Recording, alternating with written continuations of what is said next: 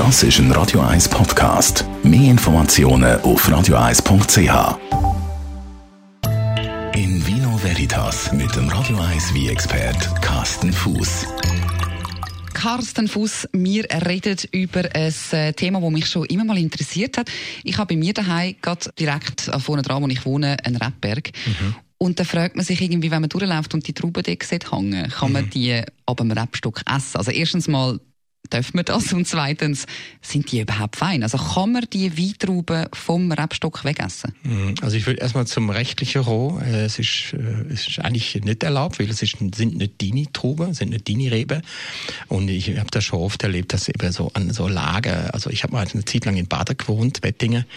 Und ähm, da gibt's auch so eine wunderbare äh, Rehberglager. Ähm, und da sind die Leute immer am Sonntag und Samstag spazieren gegangen. Und dann hast du immer Leute, die einfach, einfach von der Trube äh, wegnehmen, abreißen.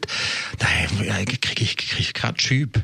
Macht mich gerade hässig, weil äh, das ist nicht ihres Besitzers. Das wäre so, als wenn du würdest Tulpen ähm, ähm, züchten und die Leute würden dir einfach die Tulpen wegschneiden, oder? Also, es geht nicht. Aber zum zweiten Thema, ja, man kann sie essen. Ähm, sie sind mehr oder weniger fein.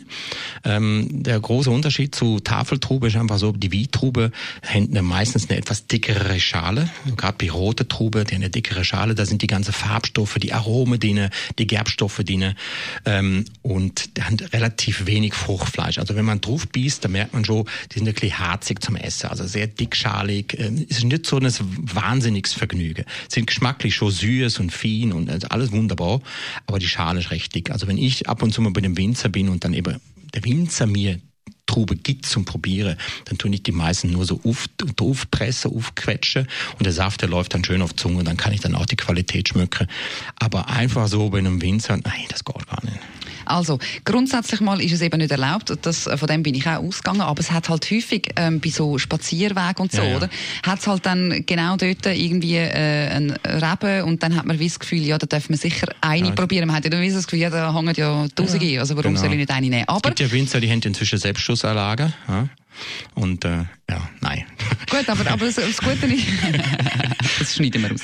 Nein, aber das Gute ist, ähm, dass man wirklich einmal sagt, das ist nicht eine Traube, die denkt ist zum Essen. Es ist genau. nicht das gleiche wie die Traube, die man im Laden kann kaufen kann. Ja, genau. Also wenn du jetzt im Laden gehst und kaufst ganz normale äh, Tafeltrauben, die sind meistens so schon viel größer vom Volumen her, haben eine dünnere Schale und viel mehr Saft und Fruchtfleischanteil. Ähm, die werden auch ganz anders produziert, werden in größere Menge produziert. Äh, da hängt pro Rebstock dann halt äh, mehrere Kilo dran. Bei einer, bei einer Wietrube, wo für Wie hergestellt denkt sind, haben wir viel weniger, niedrige Erträge. Und äh, die Tafeltrube sind äh, eben meistens auch sehr aromatisch. Also so, so typische Tafeltrube wäre der, der Schassler eigentlich, äh, wäre eine typische Tafeltrube. Äh, früher gewesen, heute eher weniger. Äh, und dann gibt's eben so Thompson Seedless, das sind Trube, wo sie extra züchtet haben für Tafeltrube, damit sie keine Kerne haben.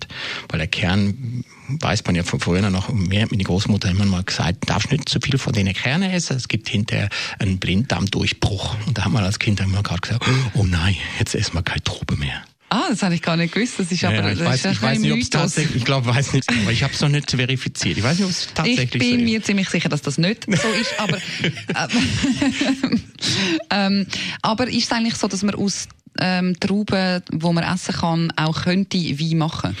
Ja, könnte man auch, ja. Ich weiß nicht, ob das wirklich ein, ein wahnsinnig toller Wein wird, aber man könnte es theoretisch auch machen. Wichtig ist einfach, dass der, dass der Trubesaft einfach genug Zucker hat.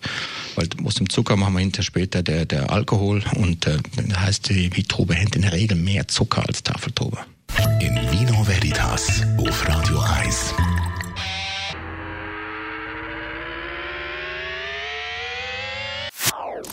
Das ist ein Radio 1 Podcast. Mehr Informationen auf radio1.ch.